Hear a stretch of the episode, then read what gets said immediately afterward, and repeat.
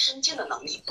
那么这个点上面是我们的先祖取法天地、效法自然得来的这样的一个智慧的成果。我们练习这个功夫，本来就是基于我们先祖的宇宙观的基础之上面在练习的功夫。啊，同时这个宇宙它不仅仅是指的天地的大宇宙，更包括我们生命的这个小宇宙。所以，首先我们的世界观要研究天地这个大宇宙的规律，同时要研究我们这个生命的小宇宙的这个规律。这就是我们要建设世界观首先的这个基础。那么，为什么我们早晨这个时间练功呢？五点到七点这个时间练功，啊，大家都知道，很多人体系的都知道啊，这是什么经络啊？大肠经当令。那大肠经当令，什么叫大肠经当令？我们生命宇宙当中的经络它的规律。也就是生命这个宇宙，我们去了解它、洞悉它的时候，我们发现啊，这个时候我们去练功、事半功倍。而这个时候练什么呢？那什么功呢？大肠经活跃，大肠经当令。好，那么大肠经怎么去激活大肠经呢？那大肠经又意味着什么？啊，第二大脑，大肠经当时大肠的系统啊，包括我们的小腹，是你们的第二大脑啊。小腹当中最重要的毒素的积累就是在大肠。那么如何激活这个大肠？其实研究我们的生命啊，这个海螺功什么的功夫能够激活我们的肠道，激活我们的小腹，激活我们的第二大脑。尤其是在五点到七点的时候，又是我们天地宇宙当中的规律，二十四节气当中的什么惊蛰。那么惊蛰这个节气，万物是复苏的，我们一定要动来生，阳气要生发的，动才能生阳。怎么就不动？按照什么频率来动？那么这个。这个频率又来自于我们的河图宇宙的频率啊，春天是三八的频率，三分的动，八分的静，而不是猛跑。那么这所有的我们结合到一起，我们现在练的海螺功夫的这种频率，练这个时间，练的这种方法，练的部位，包括练的程序，都是要符合天地的规律，效法天地来的。所以这个是我们。呃，你越是能够把这个宇宙认识与生命的大小宇宙、天地的大宇宙认识的越立体、越全息，呃，越完整，那我对我们的这个生活，对我们的人生的掌控，呃，就越能到位。那么，啊，不包括我们这是生活，还不加上我们的财富，啊，财富的规律，我们的这个。整个人生当中健康的规律，然后我们人生当中婚姻、教育孩子，所有都离不开这个根本。对我们宇宙和世界的这个认知，所以现在河图洛书，首先我们的所有的河图、洛书、天干地支、六十四卦，都是对这个宇宙的解读，对这个宇宙的本质规律的一个浓缩，对这个宇宙的运用规律的一个。一个结晶的一个成果的展示，一个呈现。所以学习河图洛书，首先是让我们研究宇宙这个宇宙有大宇宙和小宇宙。那么第二，人生观，我们的人生观怎么来？如果我们的人生没有对这个宇宙本质规律的认知，没有对这个宇宙本质规律的掌握，没有对这个世界的组成，不能洞悉这个世界的一个本质的话。我们的人生观就很难建立，或者说我们的人生观可能是啊周围环境的影响，或者是我们社会身边某个人的影响，或者是社社会整个社会的一些影响，但它不能从根本上面建立一个真正有效的、力图长远的、能够让我们一生绽放的这种人生观，也就是说。人生观的建立是建立到我们的世界观、宇宙观里面的。就在这个我们认知的宇宙和世界里面，我们建立怎样的一个人生？我们的人生究竟怎么过才更有价值、更有意义？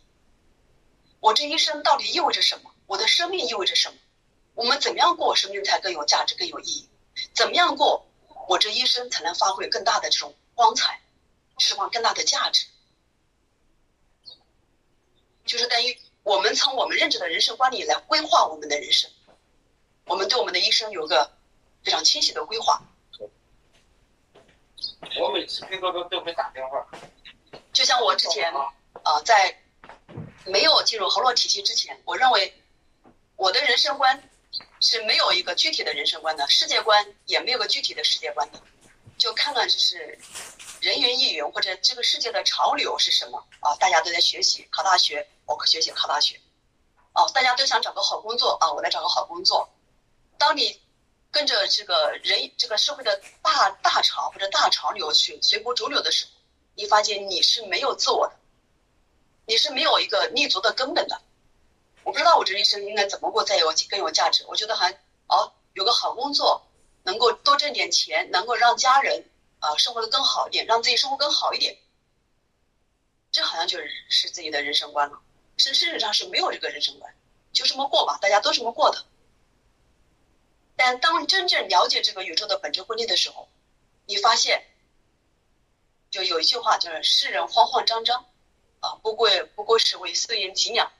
对很多人，大家都是生活在这个世界上面，啊，对这个世界其实是茫然无知的，很盲从、很盲目、很茫然，每天都过得慌慌张张的、忙忙碌碌的、紧紧张张的。但这是为了什么呢？不过是为了碎银几两。但是就是因为这碎银几两，让我们的人生失去了方向，啊，让我们失去了上面的理想。当你知道我们人生。整个一个根本是什么？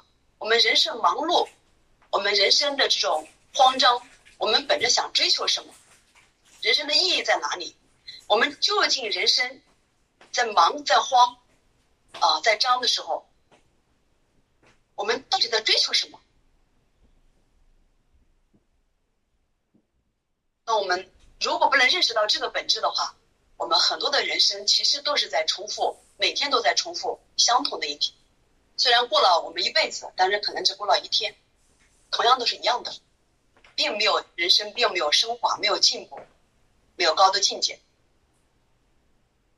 在河洛体系里面，我们大家都知道，尤其在生活家里面，都告诉非常清晰的知道，我们经营人生到底在经营什么。我们经营人生，人生到底有哪些方面？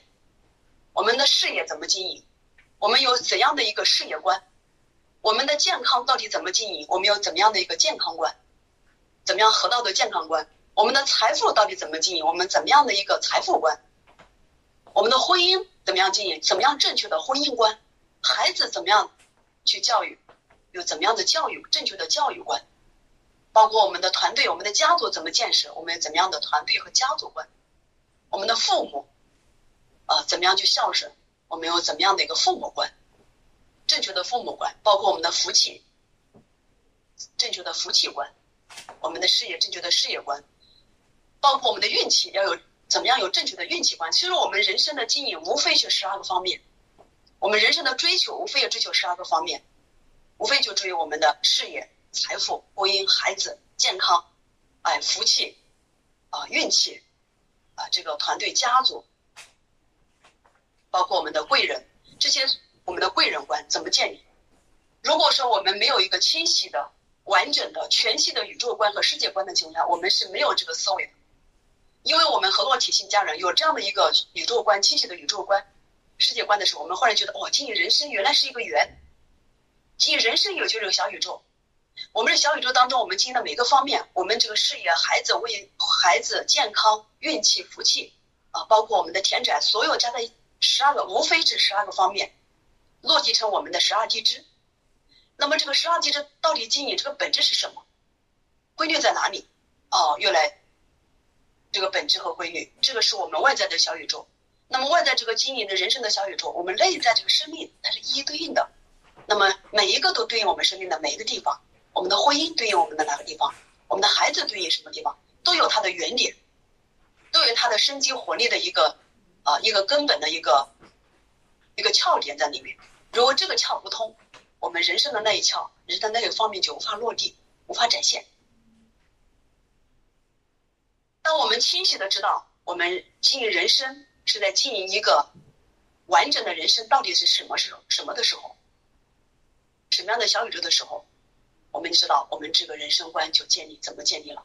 我们应该怎么样去经营好我们的人生？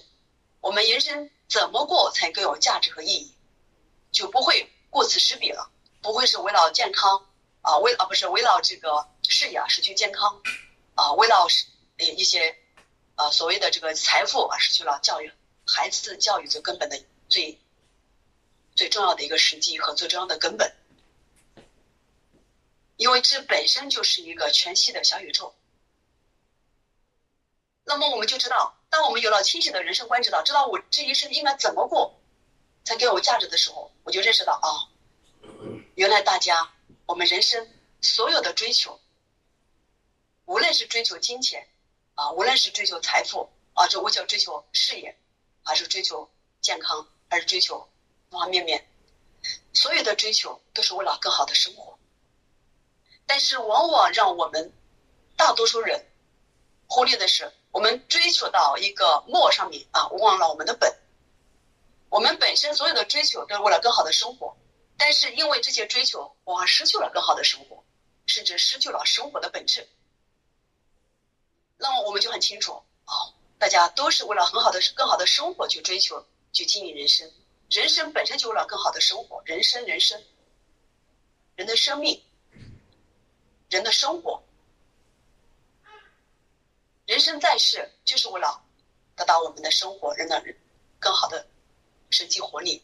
一个方面对我们自己生命来说生机活力，一方面对更多的人展现的生机活力，给更多的人带来生机活力。看见了吗？这是我们人生下面下面动吗？不动。以至于对我们这个社会带来生机活力，对这个宇宙带来生机活力，也是我们生命存在的一个意义，我们人生的一个意义。所以，对河洛体育的家人，那我们既然知道经营生命、经营人生的本质是什么，是经营生活。我们追求人生的十二个方面，一切是目的是什么？为了更好的生活。那么，为什么不直接进入美好的生活呢？这是我们需要的思考。我们现在在做的学习文化，我们践行的生活，我们。践行的这种练习的功夫，所有的都为了更好的生活，为了更美好、幸福、生机活力的一个生活。既然一切的追求是为了更好的生活，为什么不直接进入生美好的生活呢？当然了，恭喜大家，我们其实大家都在进入美好的生活当中。只是我给大家理一下，我们在当下练习一个功夫。它其实，在这个通过练习的功夫，我们进入美好的生活，就是在经营我们的人生，在经营我们的人生，就是在建设我们的人生观。建设我们的人生观，就是更加什么，在这个完善我们的宇宙观。这个同时，在这个过程当中，我们就在教育孩子，就是教育孩子的根本。那首先是这个世界观，第二层人生观。为什么？这个现在的孩子当下这么难以教育，过去的孩子啊，当然孩子教育本身都是千古的一个重要的话题。现在好像大家感受我们生活好了，生活富裕了，但是孩子好像更难教育了。根本原因是什么？你们有没有思考过？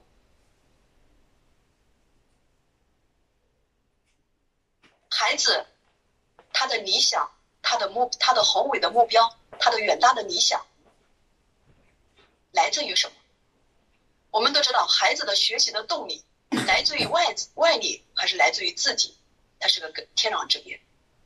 如果孩子的现在的学习是因为家庭的压力、社会学校的压力，他孩子的这种学习就是一个沉重的负担，那他就会抗拒，那他就会什么反抗，他就会蹉跎，他就会怠慢。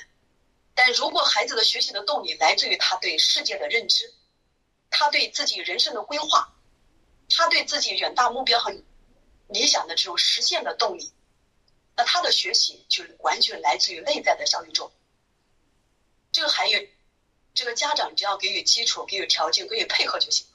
但现在家长是恨不得去帮孩子去学习，就形成了本末倒置。因为现在的孩子一个最重要的基础建设没有，就是世界观和人生观的建设，他不知道。这个世界的本质是什么？他不知道这个宇宙的运行的规律是什么？我们的人生怎么样才能够更好的这个实现，更好的这种价值的释放？我们这一生到底怎么过才更有价值？我怎么样对自己、对家族、对宇宙、对社会更有价值？怎么样过才能释放人生的价值？我怎么样才能够在我的宇宙观里面来规划我的人生？这样的大宇宙里面，这样的运行规律里面，我的人生怎么过才给我价值意义？所有成大业的人，所有伟大的人物，都是把这个问题思考清晰了，最后才能成就大业。也所有能够有大成的人，从小的远大抱负的人，也是因为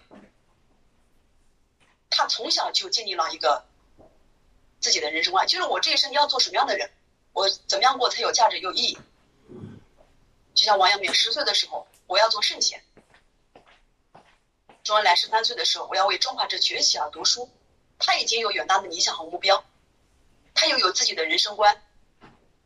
当我们的孩子没有建立自己的一个人生观的时候，没有，但是世界观是基础，你很难去让他把学习当做一个一个生活的这个一个一个动力，或者是一个他的人生的一个非常重要的一个建设的根本。所以，如何启动孩子的这种远大的目标、理想，建设他的志向？这个不是说你空谈就行了。孩子，你要有志向，孩子你要怎么样去理想？不是的，这要建立他对世界这个宇宙的认知。他的认知的越深刻，本质规律越是的越是的越全息，他能洞悉的越完整，他会站在宇宙的高度去让宇宙的视角去思考这个宇宙应该怎么样去建设的时候，他的人生的价值就有了。我怎么样来建设这样的一个宇宙，为这个宇宙来贡献？我在这个宇宙当中，我的生命的价值何其可贵！我怎么样才能够实现我的人生抱负？为家族，为宇宙，大的为宇宙，小的为自己，小的为家族，为社会，来贡献力量，从而来形成自己的价值取向，叫价值观。你像那个马斯克。之所以他能成为现在世界的首富，能那么快的迅速的崛起，那他的他的人生观是很大的这个关系的，因为他判断他的价值观、人生观、世界观，他感觉他判断判断这个做一个事业，他不是以这个世界多赚钱为这个目标的，他是说人他在思考能够影响人类未来的因素是什么。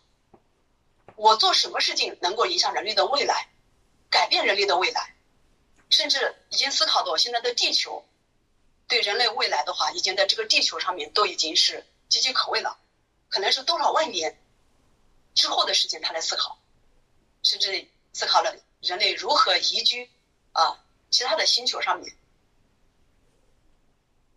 这是他的价值，这是他的人生观、价值观、世界观的一个组成，所以他的价值取向不一样。但是如果说我们有没有一个完整的、全息的、深刻的、系统的宇宙观和人生观的情况下，我们的价值观可能就会凌乱，可能我们的价值取向就会有可能嘛失去根本，失去道义。就像之前给大家说的李斯和商鞅，李斯他的价值在价值观是什么？李斯才华盖世，这是无可否认的，他也为这个历史也做了巨大的贡献。但他的结局是很凄惨的，为什么呢？因为他的价值取向不一样。李斯大家有著名的老鼠哲学，看看时间啊，因为他之前做个小吏的时候，啊，他就是看管一个仓库，他就发现，啊，在厕所里的一个老鼠，啊，整天偷偷摸摸的，然后呢，吃的呢，就是在肮脏的环境里面，见到人呢，非常慌张的就躲藏。那吃的也是污秽的东西，然后他忽然发现粮仓里的老鼠吃的呢非常好，然后呢，而且呢这个见人呢都就不是躲藏，然后吃的又非常好，非常的富足，同时见到这个这个也没有什么慌慌张张的、躲躲闪闪的，啊，里面是大摇大摆的那种状态，然后他忽然发忽然呢就感悟了，老鼠同样是老鼠，但是不同。环境的老鼠，却形成了不同的一个什么人生的状态，所以他就这个老鼠的哲学给他是很大的启示，所以由此改变了他的人生，他的价值取向，哎，他就是后来，然后去有什么，为了寻找更好的环境、更好的平台，他去求师啊学艺，从事拜师于荀子门下，也是经过一番苦学。但是是拜师有个好的老师了，有这一个好的系统的学问了，比如说法家的，但是可能在德上面，啊，在智上面，在在慧上面，可能是还没有一个系统的，特别是在德上面，这个世界观、人生观和价值观的取向上面就没有一个很好的建设的时候，价值观的建设就有问题，所以他就可能是唯利是图了，他就能够就是什么？逐名去就是求名逐利了，就他的价值是怎么样能够求取功名，怎么样获得最大的利益，这个是他的价值的判断，叫逐名逐利吧。那么像商鞅，所以后来的结果也是也是必然。像商鞅，商鞅也是才华盖世，也是有名师啊，也是有系统的学问，但是可能在他整个一个世界观的宇宙观、人生观、价值观的建设当中。可能少了一个，就是不够完整嘛，所以他的价值取向就有所不同。因为其实，呃，之前我看商鞅的时候，我看那商鞅为什么这么大的改革家啊，就是政治家，怎么会有这么凄惨的一个下场，腰斩啊，全族都受到一这个危害。后来我看看看到他的，再看翻看他的历史的时候，发现。商鞅从开始的时候，他的第一战第一个胜利，就是决定了他的一个结果。他当时就是从商鞅，从他叫公孙鞅变成商鞅的过程，呃，从就是因为他得到了一个巨大的一个成功，跟魏国的作战。而跟魏国的作战当中，因为他利用了一个非常要好的朋友，叫公子昂。公子昂在魏他们在同时在魏国的时候，他们俩是非常要好的朋友，惺惺相惜。公子昂当时是也是魏国的一个名士，也是个名将，非常欣赏这个商鞅的才华，就是当时叫公孙鞅，然后呢，不停的向这个当时的魏惠王去举荐他，就是去推荐他说这个人才要用，这个是个大才，但是那个魏惠王没有，虽然没有采纳，没有去这个采纳这个建议，但是他们的关系，他们的这种深情，他们当当时接下来的这种友情是非常深厚的。所以当时后来公孙鞅到上就是商鞅就是到了秦国之后被重用，跟魏国的一次作战的当中，这个公子这个魏国的公子这个公子昂呢就是心想，哇，我跟商鞅啊，我跟公孙鞅如此的交情，我相信我们去可以能没有谈不成的事情，我相信我们一定能够和谈成功的，所以他也就是率着十万大多少万大军十万大军去到那个边界。去写了一封信给商鞅，然后呢，希望能够和谈。商鞅恰恰呢是利用了他这个点，因为这个公子昂是一个什么？是一个名士，他是重是个贵族，他是重信义的，他由信誉重于千金，这个信落大于千金，大于一切的。但是商鞅是什么？是重什么？实用主义的，他重利益的，利益大于一切。那么在这样的一个重利主义和一个。贵族的一个重信义的人，两个人他完全不同的价值观、人生观的过程当中，就形成了一个交一个交战。结果商鞅恰恰就利用了公孙鞅这种重信义、重信诺这一点，然后把他骗到这个秦国，放到秦国来和谈，最后把他扣押。又扣押之后，杀了他的随从，又什么，拿着他的这个印符，拿着他的这个信件，穿着他拿着他的这个衣服，啊，就骗去了这个。这个城就是魏国的这个城门，然后最后获得了这个河西之地，然后由公孙鞅变成商鞅，因为商有他的商地嘛，就是当时这个秦国的国王呢，就是加上他的胜利，最后这个胜利肯定是必然的，因为公公子昂是完全是信任这个朋友啊，完全是交就是当然这个也是他有问题啊，从双方作战的作战来说，从一个将军来说是有问题的。但是对于商鞅来说，因为想获得胜利，而是至于友情啊，至于亲情，至于什么，就是与不顾这一点上面，其实已经注定他后来的人生。啊，这一点我就不说了啊。这个故事大家可以去看。最重要的是，我们的价值取向，我们人生的成功和失败，跟我们的价值取向有关系，我们的价值观有关系，而价值观来源于我们的世界观和人生观。啊，这个三个观又是贯穿的。它是一个小宇宙，贯穿那个天人地的小宇宙。关于三观的建设，呃，这里面是非常深的内容。啊，在这个我们主要是在河洛少年的体系里面，我们给河洛少年就是首先是进行三观的建设。没有这三观的建设，所有让孩子做的后面的这种功夫、智慧的学习，啊，其实都后来你你就发现你会事事倍功半的。首先必须先三观的建设，这里面会有啊，就是很多的这种分享嘛。我们这样吧，现在的时间已经不知不觉要过了三十六了。那么我们到星期四的时候，继续给大家进行三观建设的分享，因为这里是我们人生特别重要的一个建设，而又是恰恰被我们尤其被我们忽略的。我但是这个建设的过程，呃，是在体系里面，我们要深入的学习，系统化的去呃进入的。但在这里面，我给大家去做一个提醒的是什么？就是三观建设的重要性，绝大多数人忽略的，我们要重视。因为大道任用而不知。好，今天的分享先到此为止。